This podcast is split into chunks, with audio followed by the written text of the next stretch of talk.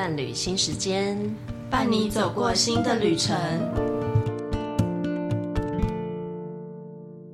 Hello，大家好，欢迎来到伴侣新时间，我是詹心怡心理师。诶，其实当了爸妈之后啊，我们的生活开始有大幅度的改变。最大的改变，其实你的生活其实就被另外一个生命大量的改造。怎么样的改造？就是你的生活大部分的时间其实是相近了孩子的时间，孩子的生活。当孩子在需要把屎把尿的时候，我们就跟他吃喝拉撒在一起；当小孩子需要上学的时候，我们就跟他各式各样的教材在一起。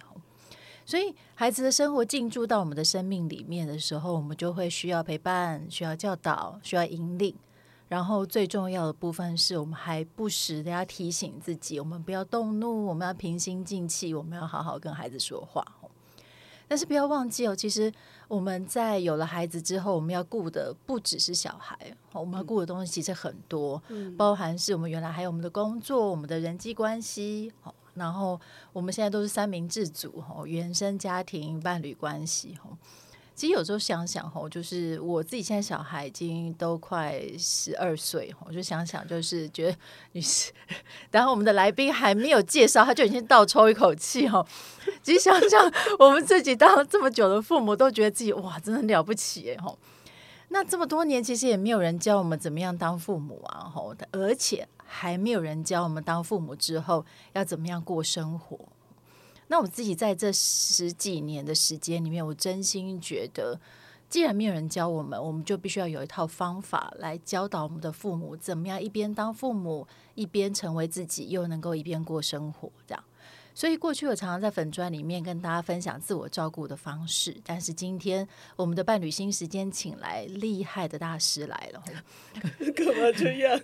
我们请来了职能治疗师来跟大家来分享好好生活的方法，我们就来欢迎大来宾，也是我的旧同事、好战友，我没有用老字哦，我们这 从小姐变成妈妈的 OT 丽丽陈妍玲职能治疗师，嗨，伴侣新，这样。嗨，伴侣新时间的听众朋友们，大家好！啊、呃，我是 OT 丽丽，我是职能治疗师。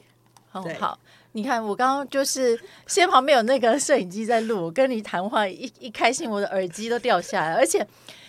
现在现场观众没有看到，但是到时候我们分享短片有没有看到？我们今天在一个很特别的地方录音，这样。对，对我过去都没有在这么浪漫的地方。我今我们今天这个录音室叫做粉红音浪这样子吼，就是我们今天特别就是当妈妈之后，我们也要 pink 一下。对对，所以我们今天我跟。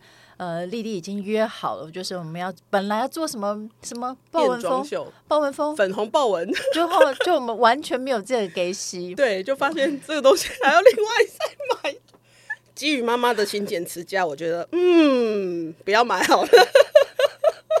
哎、欸，你记不记得以前我们有旗袍趴过？有，有，有，那是我生，那是我生完的，生完那一年的事情、欸，哎。对，我还是我现在我手上还有照片呢，这就是送旧迎新时候，我们有旗袍趴过。对，这么多年我们被妈妈折磨到现在，只剩下点点的发带了，这样眼泪都要掉下来了。对，我也我也只有在你来跟跟你约的时候，我们才可以约这种，就是你把米雪儿放在哪里？不行不行，因为他没有，他没有这些东西。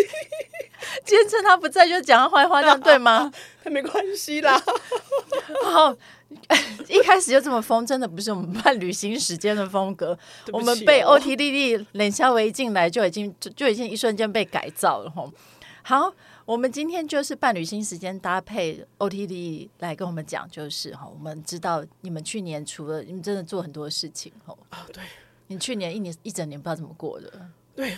我觉得我好像过了三年，那个眼尾纹都那个鱼尾纹都掉，都，都长出 来。难怪你说等一下要谈凤凰电波。你们去年除了出书之外，吼，然后其实也跟胡旭章老师有搭配的线上课程，然后线上课程全名是“好好生活，把每日小事变幸福”的亲子课，吼。嗯，那我自己看了一下这个课程里面有一个很大的特色，就是我觉得最大的特色是你们把每一个。呃，很重点，其实讲的简短有力。嗯，我自己在看的时候，我觉得你们一定是针对忙碌的父母设计，大家哪来的时间坐在那边 看一个小时的线上课程？对。但你们把每一个部分都切成小节小节来讲，我觉得一定是便于妈妈们，她看一段落的时候就有机会休息一下，去照顾一下小孩，然后再看一个段落。嗯。而且你们课程其实我看你们的排序，其实里面就是跟着小孩长大的。对，从一开始里面，哎，这个教养原则啊，情绪调节啊，吼，接下来到最后，不就就是孩子生活了？其实好像也是你们跟仲基哥生活的写照嘛，吼。我觉得有一点点像是我们，就是重基哥今年上小学，嗯，然后就是有一点像是总结了那个生活的那个过程这样子。哎，所以重基哥小学毕业，你们要再来一个线上课程？先先不要这样好不好？我我想到想到就害怕，我都觉得我他一年级我快要撑不过去了。不知道重基哥老师有没有在听这一段？为什么你们你们那个 podcast 这么吼怕？就是会说，哎，我要来听一下这一段。不过我想要先请丽丽哦，就跟我们分享一下当时你们要做这个就是好好生活线上课程的初衷。嗯，其实我觉得现在因为那个网络资讯的发达。所以大家都就是有很多人都有出这些，就是关心呃新手父母的这些资讯，然后也提供非常多的资讯，那都很棒。可是我我我自己在当妈妈的时候，尤其是那一年育婴假在在家里面，嗯，其实我我连我们自己就是在医疗系统里面工作的人，我突然把我丢在那个网络的那个里面，我我也很惶恐，你知道吗？就是。资讯太多了，资讯量太大了，我怎么去选择一个该做的事情，或者是我选择要做的事情？那你其实平心而论，那个东西如果全部都要做下来，我觉得真的太耗费体力或者是精力了。嗯、就是我一个，比如说那个时候是我一个人请育婴。留停在家里面嘛，嗯嗯嗯、然后我一个人如果要 handle 到这些事情，我觉得这是有一个非常实务上面的困难，嗯，嗯然后我就很容易迷失在里面，嗯、然后其实越看有的时候越焦虑，嗯嗯，对对对，所以呢，呃，我后来呢就就是先摒除掉这些外面的资讯，然后就把我的那个课本再拿回来，就是在我们 OT 的课本，就是那种小额发展的课本啊，我们嗯、呃，就是职能治疗的一些。啊，相关的呃的的的书籍，好，然后我们再重新整理，我再重新回回味一下，就是有一个主轴，嗯，嗯，然后再再依照这个主轴，我们去搭配现在新的呃呃市面上的一些资讯，嗯，嗯嗯，好，然后才能够有一个有点像是主心骨，才可以就是来面对小孩，嗯嗯，对，嗯，那在这个过程当中，我觉得，哎，我自己很受益处。好，我自己觉得在这样的搭配之下，有一个呃，就是我们职能治疗，它可以在这个发展的这个历程上面，呃，我们有我们的主轴，然后呃，我们再搭配新的这些呃教资讯，哦，不管是健康的资讯或者是一些教养的新的资讯上面，这样子的心得，也就是为什么我一开始会开始写粉砖，嗯嗯，对对对，就是有一种嗯，我把这些东西，然后有点像是融汇。呃，我食物上面的这些做法之后，嗯嗯、然后就是输出来，然后跟大家一起分享。嗯、这是一开始做粉砖的时候的一个心心情。那做做做做做，我觉得也累积了蛮多东东西。然后我们就在想说，哎、欸，其实当爸爸妈妈就是像你刚刚说的，没有人教、欸，哎，其实从来没有人教。即便我们自己都在医疗体系里面工作，我觉得还是有一些东西，我们遇到的时候，我们也是还是很惶恐什么的。嗯，那我我们就后来就想说，哎、欸，职能治疗一直都是一个非常全人，哦，我们就是在照顾人的大小事啊，嗯嗯嗯、跟所有跟跟人相关的，不管是呃哪一个面向，我们其实都有在涉猎到。那我们就因为这样子，所以来去整理了一个跟生活相关的事情，我们自己会过一个生活。我们会过好一整天要做的事情，可是加入这个小孩这个未爆弹野兽，还是就是加入小孩这个很难很难以预测的时候，那我希望我们可以提供，诶，用职能治疗这样子的一个角度，那我们非常着重这种呃两边的互动，或者是生活的形态、生活的样貌的这种方式啊，我们就提供一个。呃这样子的课程给大家。嗯嗯嗯嗯。所以其实我觉得谢谢丽丽刚刚的介绍哦，就是。其实职能治这，我觉得好好生活这个课程里面很重要的是，它是有一个职能治疗的精髓，对，就是它是按照职能治疗的精神里面去编排的课程。嗯，那丽丽要不要再跟我们听众朋友，因为听听众们不见得知道职能治疗 OT 在做什么，大家知道就是啊有发展问题要去找 OT，对，可是大家不见得知道为什么要去找 OT。可不可以请丽丽跟我们介绍一下，说职能治疗的那个精神，嗯、也就是你们的课程里面的主干，那是什么？嗯嗯，因为我们我们职能治疗其实非常重要的事情是，我们把生活当中的每一件事情，好，我们都希望能能够帮助你做到你想要做的这些事情跟状况。好，比如说我们啊，我以当妈妈为例子好了，诶，我们可能会因为呃，有一些状况，所以没有办法好好的面对孩子，跟孩子处理，比如说他的呃喝奶啊，或者是睡眠等等的状况的时候，那我们其实是可以透过一些方法，比如说呃，我们蛮强调。呃，人跟环境跟任务的这个互动的这个结果，嗯嗯，那有的时候新的技巧，比如说喂奶的技巧，或是养育小孩的技巧，有的时候要学没有那么快，要熟练没有那么快。可是职能治疗师就会利用，哎，观察你周遭的环境，我们是不是有机会去调整一些作息？好，或者是说，哎，你换尿布的台子有可能太矮了，嗯，那我们就会建议你说，哎你要不要换一个比较好的？比较高一点的台子，嗯嗯，让爸爸妈妈在换尿布的时候不用弯腰驼背的这么辛苦，嗯，嗯，那你操作这个换尿布的东西，哦的这个姿势舒服了，就比较会能够减少一些。有些人就觉得啊，每次要换尿布就会换得腰酸背痛，我就不要了。其实就减少这个嫌恶感。让你在做这些日常生活的时候，其实更舒适。嗯，那你减少了这些不愉快的感觉的时候，那在顾照顾小孩上，你可以更有心力、更有余裕跟孩子做一些互动，像这样子。嗯，嗯对，或者是说，我们可以呃调整一些任务上面的难度。好，那比如说，我拿那个 那个小孩喝奶好了。嗯嗯嗯，就是有像一开始我们家就只有就是。就是只有买三三个奶瓶，三个三个一开始，oh, 就是就是还没有什么经验的时候，我们就喝买三个奶瓶，然后我就觉得不行，就是一直洗啊，就是然后人家又不是说是那个做完月子不要洗洗那些生冷的东西，或是说要煮过的水，对，又要煮过，非常麻烦。哎、欸，你还记得？哎、欸，有准备没有？对，那像这样子。哎，三个那不就是喝完就要洗，喝完就要洗？那、uh. 在我们的育儿生活当中，它就会是一个非常麻烦的东西。那我们可能就会在这样子的，我们检视这个人的能力、环境跟任务的时候，哎，我们就可能就想说，那其实比较简单的方式是一天喝八餐的话，那就买八个奶瓶，晚上再一次洗。嗯嗯，嗯，那我们就是想要透过啊，透过我们。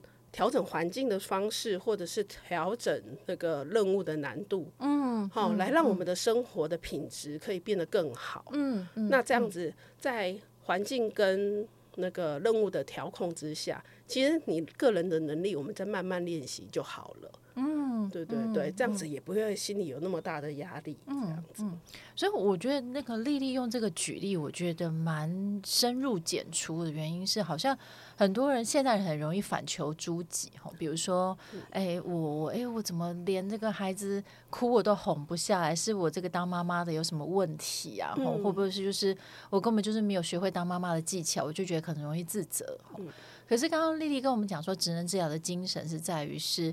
我们不用只往自己心里去，我们可以检视我们的环境，我们检视我们人跟这个环境的搭配的适配性，嗯、我们可以检视这个任务里面可以做什么样的弹性的调整。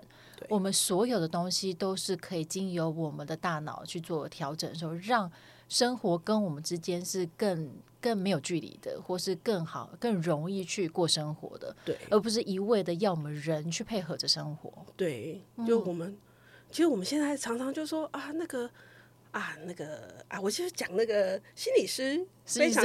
心理师非常厉害的地方，就是讲谈情绪的部分啊什么的。然后大家就说啊，我就是要很很多的时候，我们一直在要求我们自己，可能要学什么模式，要学什么理论。嗯嗯嗯、然后我想说，哇，心理师都还要念那么多年，然后我们现在就是遇到养育小孩，我还要再去念那些根本没根本来不及，对。对，然后我觉得房间也有很多呃很好的书跟那个很好的课程，比如心仪的书，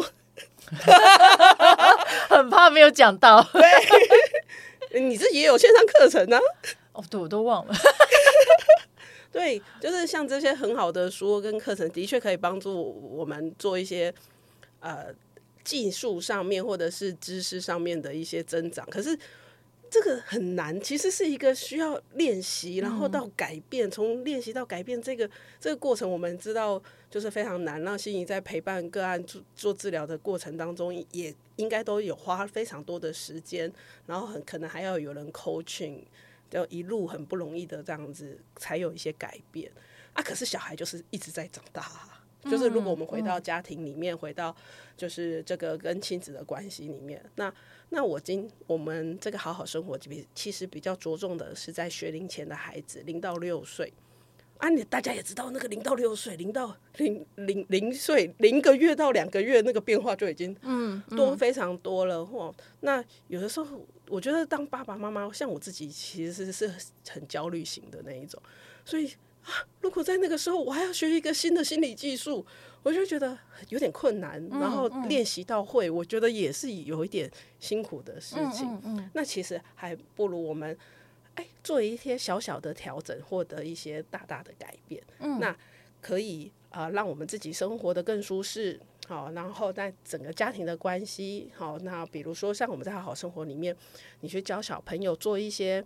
诶，他 ADL 就是那个日常生活的做的的东西的时候，你教你透过我们在这个课程里面的这个技术，我们教会孩子们技术，然后搭配合适的环境调整跟给适当的任务的时候，诶，小朋友你还是可以呃有一定的技能，可以让小孩就是学会这些技能，然后我们个人呢也可以，我们当爸爸妈妈的也可以搭配。就是我们的书，或者是搭配心仪的书跟跟线上课程，可以做个人的呃能力的一些成长，这样子。嗯嗯，嗯，所以我我觉得谢谢丽丽的综合哈，我觉得那综合来说，就是我们可以减轻我们每天生活的重量。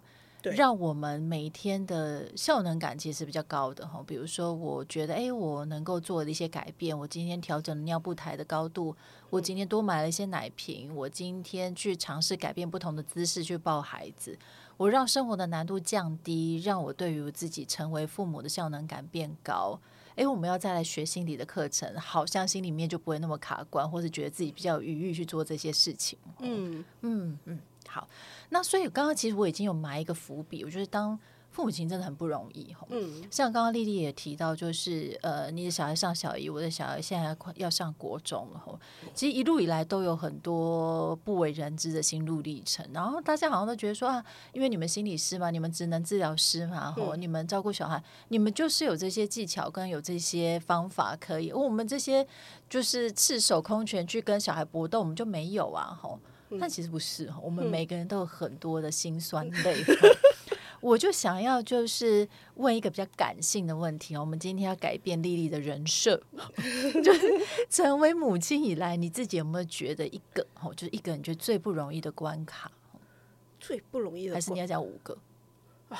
一个讲讲到我都要流泪了，有没有为什么？啊，我觉得不容易的地方是就是。当我我我觉得我自己，呃，在掌握技术上面可能还可以，可能比一般人多有机会去熟练的这个部分，好像还可以。可是我觉得到目前为止，我觉得年年都在刷新最难的那个那个感觉。我我举一个，嗯嗯，呃，这半年就是中我儿子上小学之后的一个一个一个感受吗？嗯，就是。啊，像我们现在就是好像做了 podcast，有一点点小有成绩，嗯，对。但是我儿子上小学之后有很多的不适应，嗯，对，他的不适应就会呈现在那个身体化的症状上面，哦、就是他非常好面子，然后字写不漂亮也要生气，做不好也要生气，然后然后他也不会说是我不舒服，然后他就在学校里面就是会说啊，他气气喘发了。然后要我去接他回来，这样子有有有几次这样的状况，然后我自己觉得啊，为什么我刚刚会提到就是我自己做 podcast 呢？因为就会觉得说我我也会有一点点担心，就是我好像不是单纯的当一个母亲的一个角色，就是我我去到学校，我也很害怕，就是别人会说。呃，OT 的小孩，你对啊，不是在那个我讲的这样子，然后自己小孩也是这样。我我我会觉得我自己感受到，呃，会不会是因为我的关系，让孩子有很多他，因为他偶尔开始知道说，哎、欸，我妈是 O T D D 这样子，嗯嗯嗯，对，会不会他自己会觉得一定要表现的好啊，或者是啊、呃，上小学他要去学，要去学那些。那个整个作息不一样，然后要去学那些字，然后要学很多很多不一样的规则的时候，他其实感受到很大的压力跟很大的挫折，嗯，然后又、嗯、又隐约的感觉到说，哎，妈妈好像很有名，嗯、不知道会不会有这样子的不，就是有这样的压力在。然后我我就在跟我小孩谈这些事情的时候，或者是说谈。哎，我们去学写字的时候，就是尽力就好。嗯嗯嗯的这个部分的时候，我我自己都会觉得，就是有点困难。就是我好像没有办法，好像用一个妈妈的，就是单纯妈妈的角色，就是跟他跟他讨论这些事情。因为他有的时候也会讲说，可是你很有名这样子。嗯，对，就有时候他也会偶尔冒出这几句这样子。对，哦，那当他说“哎、欸，可是妈妈你很有名”的时候，你要怎么跟他对话啊？我我我们我后来跟我先生讨论，我就、嗯、我们就跟他讨论说，呃，就是是我们选择要做这样子的事情，其实就是我要我选择我自己要去做粉砖，我要做这些分享的事情，可是这是我的部分，可是跟你一点关系都没有，你可以选择啊，你要不要？呃，讨论这个事情，嗯，因为在我的心目中，我希望你就是还是是一个，啊、呃，你可以享受你自己的生活跟人生这样子，嗯我没有用那个人生跟他讲，太难了，那个那个那人生太难了，我我就跟他讲说啊，你的生活就是你的生活，你可以跟他讲说，那个是妈妈的工作，跟我没有关系，嗯，对对对对对，对，这个是我自己。我觉得这半年就是他知道的事情越来越多之后，然后可能有一些人会问他说：“哎，你妈妈是那个啊？怎么会会有这样？就是你怎么会做一些？你怎么你怎么这个会表现不好？这样子？”真的有人这样讲？我觉得是一种开玩笑，可是小孩子有点没有办法分辨出那是开玩笑，或者是那个是。对，是怎么样？嗯、那我、嗯、我觉得我善意的解释是，就我觉得那个是一个，就是可能是开玩笑的状况啦。嗯、就说啊，原来你妈妈是这个这样子。那我们就是知道这个状况之后，我们就是跟他去讨论说，哎、欸，我我们选择做这个事情，这是我们的工作。然后你你要做什么样的事情，我希望你也不会受到我的影响，这样子。嗯，对，哎、嗯嗯，那我们也是就是很加强。嗯，比如说他的功课或者是他的一些外在表现，那我们其实也是都还是很尊重他本人自己想要怎么样。我可以选择不要参加，或者是选择参加。嗯，那嗯，参加的状况就是，如果你有意愿，那我们就呃很很很努全力的配合你这样子。对，那也不会因为说，哎，我是因为我是这个角色，所以会影响到你的生活这样子。嗯嗯嗯，对啊。我我觉得谢，我觉得谢谢丽丽今天突然突然来这么一题，因为这一题也没有蕊过哈，对，就是突然这么真真情流露到这么这么这么 detail，我也觉得是，我觉得对丽丽胡须张跟对重基哥都都很难哈，因为其实你们都在面对一个新的状况，就是其实真的像养小孩子一直在打怪。那个打怪就是你永远都不会知道下一下一波来的人到底会变成怎么样，就是孩子每一天都有可能长得跟你想象中的不一样。嗯，然后从幼儿园到一年级到三年级到五年级到六年，我觉得我自己看待小孩，我真的觉得每个阶段都都很不同，这样。嗯，所以这我觉得人生的经历对我们来讲，真的有一个好处在于是，好像。如果像我们做粉砖，我们做 podcast 跟人家呃分享我们自己的心路历程的时候，我觉得都有一个优势，在于那个优势，我们把我们自己所经历过的、消化过的，变成一个好像很可贵的经验，可以分享给我们的听众朋友、给我们的粉砖的朋友的时候，其实某个程度就会觉得那个意义感就来了。然后，嗯、那刚刚丽丽讲，我也觉得蛮有感的，就是像我们自己小孩，小孩一。像小姨第一个难关就是那个注音嘛，对。然后我那时候想说，哎，嗯，我们不是私幼的时候都有教注音的嘛？啊，你怎么怎么小一注音？哎，怎么这样子？哈，对。然后我那时候心里就想说，哎，呃，怎么这样？然后我就想说，哎，奇怪，我怎么变成在意分数的妈妈了？这样，我自己心里面会有一个打架。我这个打架就是，哎、嗯，我看到这个分数就是，嗯，妈妈，我小一不是这个样子的，然后。啊，可是啊，你怎么讲？然后我说不对啊，我是心理师啊，我怎么被这个分数卡住？嗯，我自己内心戏里面打架打了很久，这样。你也会哦？会。我印象中，我那时候我就去问了我的好朋友，嗯、就是那个黄天豪心理师，这样。啊、我说，哎。我我们家小孩，然后他跟我讲说放心啦，然后他就说他自己啊，我像爆他的料爆。他说 他说他到了大概某一个年级之后，才会觉得说他自己有一个动机想要去念书这样子。哦，他说男生在这个阶段里面，他可能觉得社会化的程度没有那么那么早，所以他觉得哦，就是跟着念啊，不会就不会，没关系，成绩也没有关系。对，他们都会说不会就是不会，对，就没有关系这样子。然后。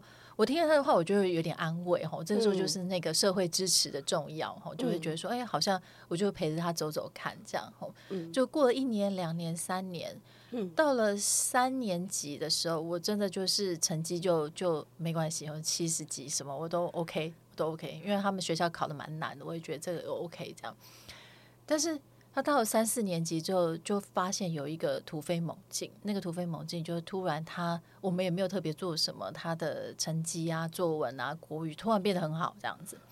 哇！那我不知道怎么回事，这样子。但是我后来回头去想想，就是因为我们没有特别去干涉他一些做些什么，这样子。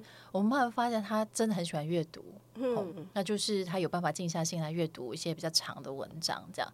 我觉得对于他现在这种一零八课纲里面的那个学习国语是是很有帮助的。这样，嗯，那我这个经验真的不是要逼大家一定要去阅读，虽然阅读是一件很好的事，嗯，而我觉得比较像是分享我那个心路历程，就是先放着，我先放着，就是我先不要让我自己影响到他，也不要让他来影响到我。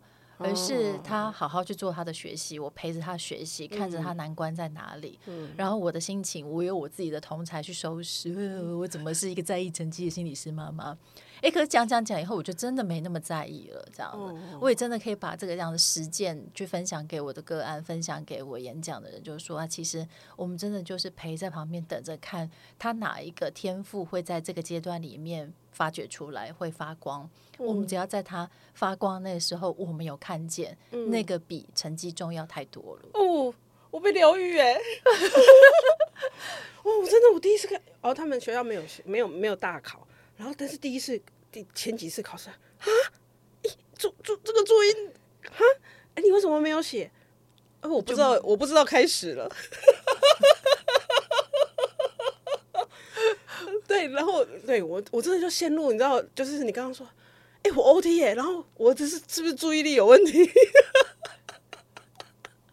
对对对，然后对我后来也是觉得，对，这是我自己的。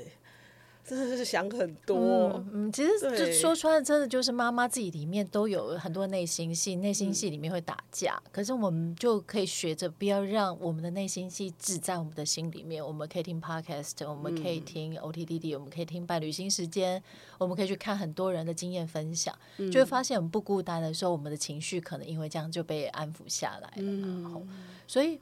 我刚为什么会请丽丽去分享我们自己曾经都走过的一个难关？嗯、我觉得目标好像还是在于是让我们的听众知道，我们呃虽然是多了一些教养知识的妈妈，嗯，但是各种心路历程，我们也都跟大家一样一起走过，这样子。对，我们还是会遭遇到很多的困难。对。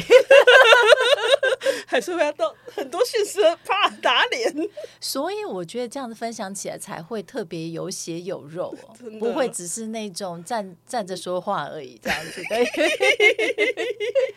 像我们小时候看的那些，我我自己回想起来，我自己还没有当妈妈前，我真的要去写那些卫教文章，我现在回头看都觉得啊，就真的少了一些灵魂，就是当当妈妈的那些灵魂，就是当妈妈才知道的那些美感。对啊，这些。在现实生活最为高，所以，我我们的不管是伴侣新时间，或者是连小伟分享的东西，都是一定最高。哎，哎，真的，今天我才有一个那个那个加入社团，是因为你们连小伟来的，他直接写因为 OT 练笑话，真的，真的，真的，我们不是不是，我们真的是从苦难中走出来的。好，我们把把气氛拉回来一点，不然就不是哦，丽丽的人设了这样子。好.其实我很喜欢课程中一段玩，好，嗯，因为我觉得玩，我们从那个心理学里面我们在讲，好，可能大家都听过那个温尼考，就温尼考特，我对于玩这件事其实也是很在意的，哈。嗯，那我工作的对象有很多的是大人，好，那这些大人当然也还包含是爸爸妈妈，嗯，但我注意到这些大人他们人生的经验是没有被陪玩过的，嗯，好。那没有被陪玩过的，或是他们对于玩这件事情已经被被污染过，觉得玩好像等同于废，玩就等同于不做正事这样子。嗯、但是其实玩很重要啊。嗯、那我先想要请问丽丽，吼，从职能治疗的角度，玩的重要性会是什么？玩哦，嗯、玩的重要性就是玩是一个非常需要多方面功能的一个很难的事情，嗯。就是除却心理，嗯、心理就留给你这样子。就是我们其实不管你是要玩个人的东西啊，我们说小朋友他玩那些玩具，他需要的是其实是很多的，不管是动作的动作上面的一些协调，动作上面的发展，好，或者是诶、欸，他透过这样子不断的推倒，再捡起来，推倒再。捡起来，他做一些动作上面的练习，嗯嗯，对，那更别提就是心理师专门的哦，看他那个什么什么重建会有一个什么心理上面的那个什么什么什么什么发展这样子，所以呃，对职能治疗师来说，我们其实是看小朋友哦，就是我们创造一个玩的环境，尤其是自然的玩的环境，来让。哎，小朋友在这个里面去练习他这个年纪，好，他那个那个年龄该有的这些技巧，好，不管是动作技巧，或者是呃一些认知上面的一些技巧。嗯，那再到大一点之后，哎，他开始会有一些同侪，好，会有一些不管是从平行平行的游戏里面，或者是说这种互动社交互动的游戏。那他在这个过程当中，他去练习一些社交互动的技巧，他学习团体的规范，逐渐迈入社会化的这个过程，这个也是需要呃蛮多的，不管是呃，就是他他需要蛮多认知的一些、嗯、一些练习。嗯、那所以如果你没有真的很用心去玩，让让孩子自己去选择他要玩什么，或是玩什么玩很久的话。呃，这个练习的过程，他可能不不不一定够，嗯，嗯，不一定够的话，嗯、那他那个练习就下一次如果有机会的话，他会在别的地方找回来。可是，万一就是没有机会再练习的话，他可能某一些行为或者是某一些呃那个练习，他可能就会比较缺乏一点这样子。嗯，嗯，嗯，嗯，那再更大一点。再更大一点，比如说，哎、欸，国中啊、国小的这种玩，又更多的社交互动、各交的社社交行为，有的时候保护的太好，我们反而没有办法从同才的的一些互动当中去做学习，甚至跟别人一起讲那个坏话。跟同学一起，跟闺蜜一起讲那个同学的坏话之类的，像这个也都是我们很重要的一种社交技巧。嗯、怎么样去看脸色？嗯、怎么样去做一些互动？或者是，哎、欸，我们更厉害一点的哈，像那种球队团体的那种球队，那怎么样练习互那个互动、互动策略，或者是呃，在球场上你怎么跟你的同一队的人眼神一个交汇，我们就一起去包抄对方。嗯、那这些都是蛮重要的一个练习。嗯，哦，那那个不是只有。哎、欸，不是只有我们这个眼神上面的交流，它可能同时还要兼顾什么运球啊，还是什么那种技能上面的东西，那是一个很复杂的一个练习。所以，一个单纯对我们来说，这其实就是在玩。可是，在这个玩的当中，我们练习很多我们没有办法教的东西，我们没有办法用 lecture 去教的东西。嗯，嗯，所以职能治疗师真的很在意玩的这件事情。那应该心理师也知道说。就是有些孩子，他们是用玩来自己做安抚，嗯，做自做一些自我自我的安抚。像我儿子，他有的时候心情不好的时候，他就会自己去看看书，哦，然后或是自己去玩。我觉得也是蛮蛮厉害的，对啊，对，就是他心情不好的时候，他就会去看啊。他有一件事情呢。我这样爆料这样可以吗？好，总之呢，他有的时候心情不好的时候，他会找类似情境的故事书，那个、那个、那个叫绘本哦，然后他就去重复看那个的、那个、那个绘本的那个内容，来安抚他自己。这件事情我不能说，哦、这件事情我不能说。嗯，对，我觉得会以后会。以后他听到他会讨厌我，但是 但是把那个情境盖起来，对，我们把情境那个盖那个情境盖起来，但是那一件事情是他可能蛮在意的一件事情，嗯嗯、他就我就注意到他其实有的时候当人家提起这件事情的时候，他就会偷偷再去看那一本书，多多去看那几本，嗯、然后指定要听那个故事这样子，嗯嗯嗯，嗯。对啊，所以那种玩啊，或者是这些他自己去选择这个东西，对我对职能治疗师来说。我们都觉得是一个很多的练习，嗯，对对，对，没错。因为刚刚一边听丽丽在讲，我一边想到，我记得我进高中的时候，嗯、曾经听到一个同学讲的时候，我真的就是改变我的人生观，这样。这样我们进高，我进高中前是念一个就是很很很很会升学的国中，这样子哈。然后，所以我们真的就是在国中的时候，我还记得。那个家政，那时候我们还有家政课，我也有。好，谢谢。我也有。家政课老师就一边说：“你们哦来这边哦不是来上家政课的。”我想说，那我们现在在上什么？嗯、家政老师说：“你们来这边是要考前三志愿的。”嗯哼。然后我那句话我的印象很深刻。然后我就在这样的学校里面，我就进了高中。嗯。那有一天高中就有一个同学，我觉得哇，他好有魅力哦，就是又很会领导，讲话又很好笑，这样。嗯。然后讲话有一天就讲说：“哎。”我们同学之间培养的感情，不就是出去逛街、出去哪里旅行的时候培养起来的吗？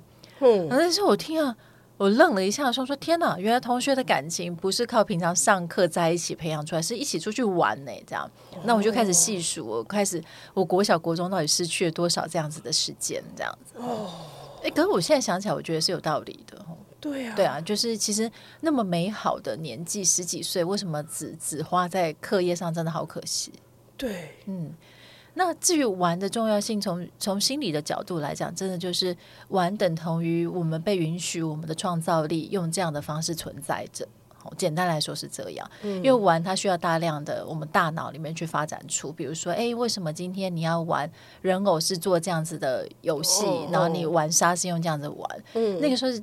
呈现你大脑的样子，在呈现你玩的玩的东西的上面，这样。嗯。然后，但是有的人被玩会被阻止。哎呀，玩沙怎么那么脏？嗯、呃。你这样子，男生们怎么玩粉红色的东西？被阻止。嗯他的创造力不被允许的时候，某个程度他在人生里面就开始替自己做一些设限。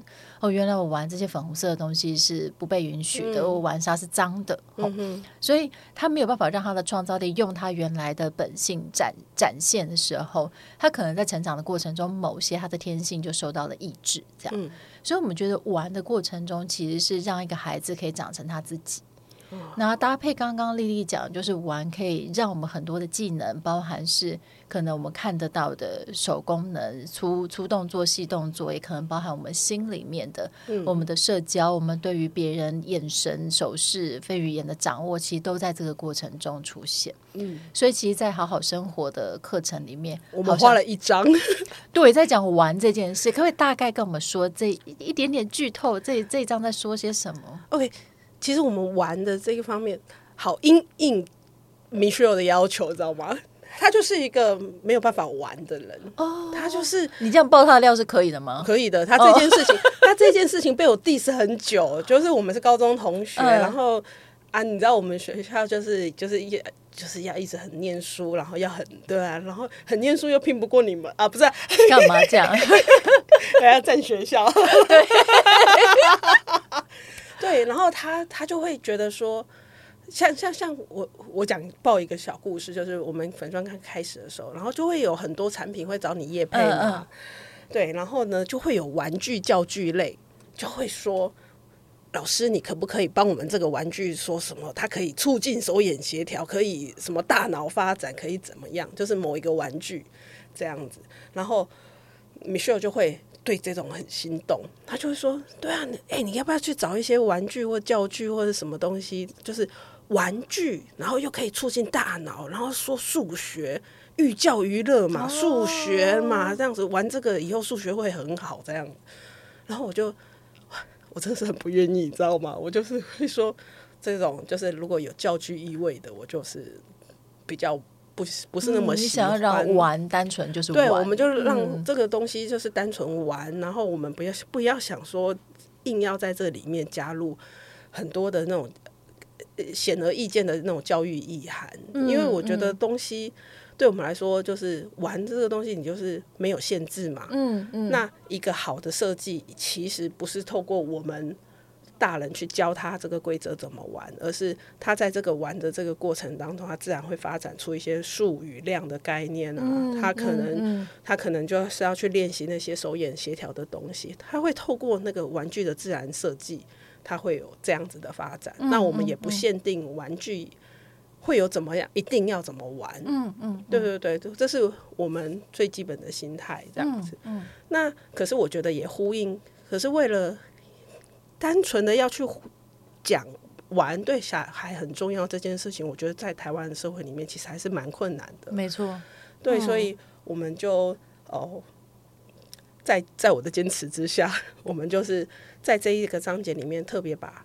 玩特别拿出来，然后我们就好好的来说一下。诶，玩其实在孩子的这个发展过程当中，会有占有哪一些很重要的意义？嗯，那我们怎么可以？嗯、我们可以怎么样？呃，陪孩子玩，或者是说，我这一章章节比较像是跟爸爸妈妈说，你怎么观察孩子在玩什么？嗯，因为我觉得后来发现啊，有一些爸爸妈妈，他也不是不愿意花时间在孩子身上。也不是不愿意陪他去，只是他看不懂，已经买来生死没？嗯，他就觉得说他那个一直丢，一直丢，一直丢积木，我就一直捡，一直捡，一直捡。他他他其实愿意陪小孩玩，可是他不懂为什么这个时期的孩子他一直在丢积木。那我觉得我们透过哎，我们在这个章节里面告诉大家说，哎，在小朋友的这个发展历程里面，他这个年纪他玩这些，其实对他有有一些什么样的意义？那我们就可以。我们教爸爸妈妈怎么样去观察，说，诶，他现在其实在这个丢的这个过程当中，其实是在练习他的这个能力的时候，嗯，诶，爸爸妈妈看懂了，就自然就会觉得含笑看着他做这个动作，怎么做的这么棒，这样子，嗯嗯，如果可以有这样子的发展的话，诶，爸爸妈妈看懂了，然后可以欣赏孩子做出这些动作，我觉得这个是一个，呃，好像。把这个意义点出来，然后可以让爸爸妈妈愿意更做更，就是陪伴更多的话，那好像也不错，这样子。嗯，嗯对。嗯、那所以我们就特别有一个章节，在跟大家谈这个玩的这个部分。那希望大家可以让孩子有更多的时间去玩。嗯、那我们在旁边去陪伴，然后看到他发展出越来越棒的技巧跟能力，这样子。嗯嗯。嗯好，我真的谢谢丽丽今天来我们伴侣新时间，然后跟我们一起谈。其实我今天呃提问的这几个方向里面，其实都是抓着这个，我觉得这个课程里面的主干也是职能治疗的精神里面，就是从我们每一个人都是呃，因为身历其境，成为父母很有感，而知道我们自己缺了什么，嗯、而从缺的这个部分，结合我们的知识来连接到，就是可以陪伴我们的父母，让他们可以更有技巧的、更不费力的去照顾孩子，嗯、也能够同时的把自己照顾好，这样子。哦那最后我想要请问一下丽丽，你有没有什么话，或是有什么想要带给我们听众的？我希望，呃。就是带给你们的听众的一句话，就是跟孩子一起好好生活。我觉得这样子可以看到，就是我觉得孩子好像不是呃拖累我们，或者是怎么样。我我我自己觉得生了小孩，当然有很多的烦恼跟很多的意外的意外的辛苦的地方，但是我觉得也多了很多意外的开心的时间。嗯，那我希望那个爸爸妈妈可以跟孩子一起。呃，好好的过生活，嗯、然后好好的一起看到啊，生命中更美好的地方。嗯，嗯真的就是孩子不是呃拖累我们，孩子是家人。好，好，我今天真的非常谢谢 OTD 也来吼，那我们就伴侣新时间，我们下次见。好，下次见，拜拜。拜拜。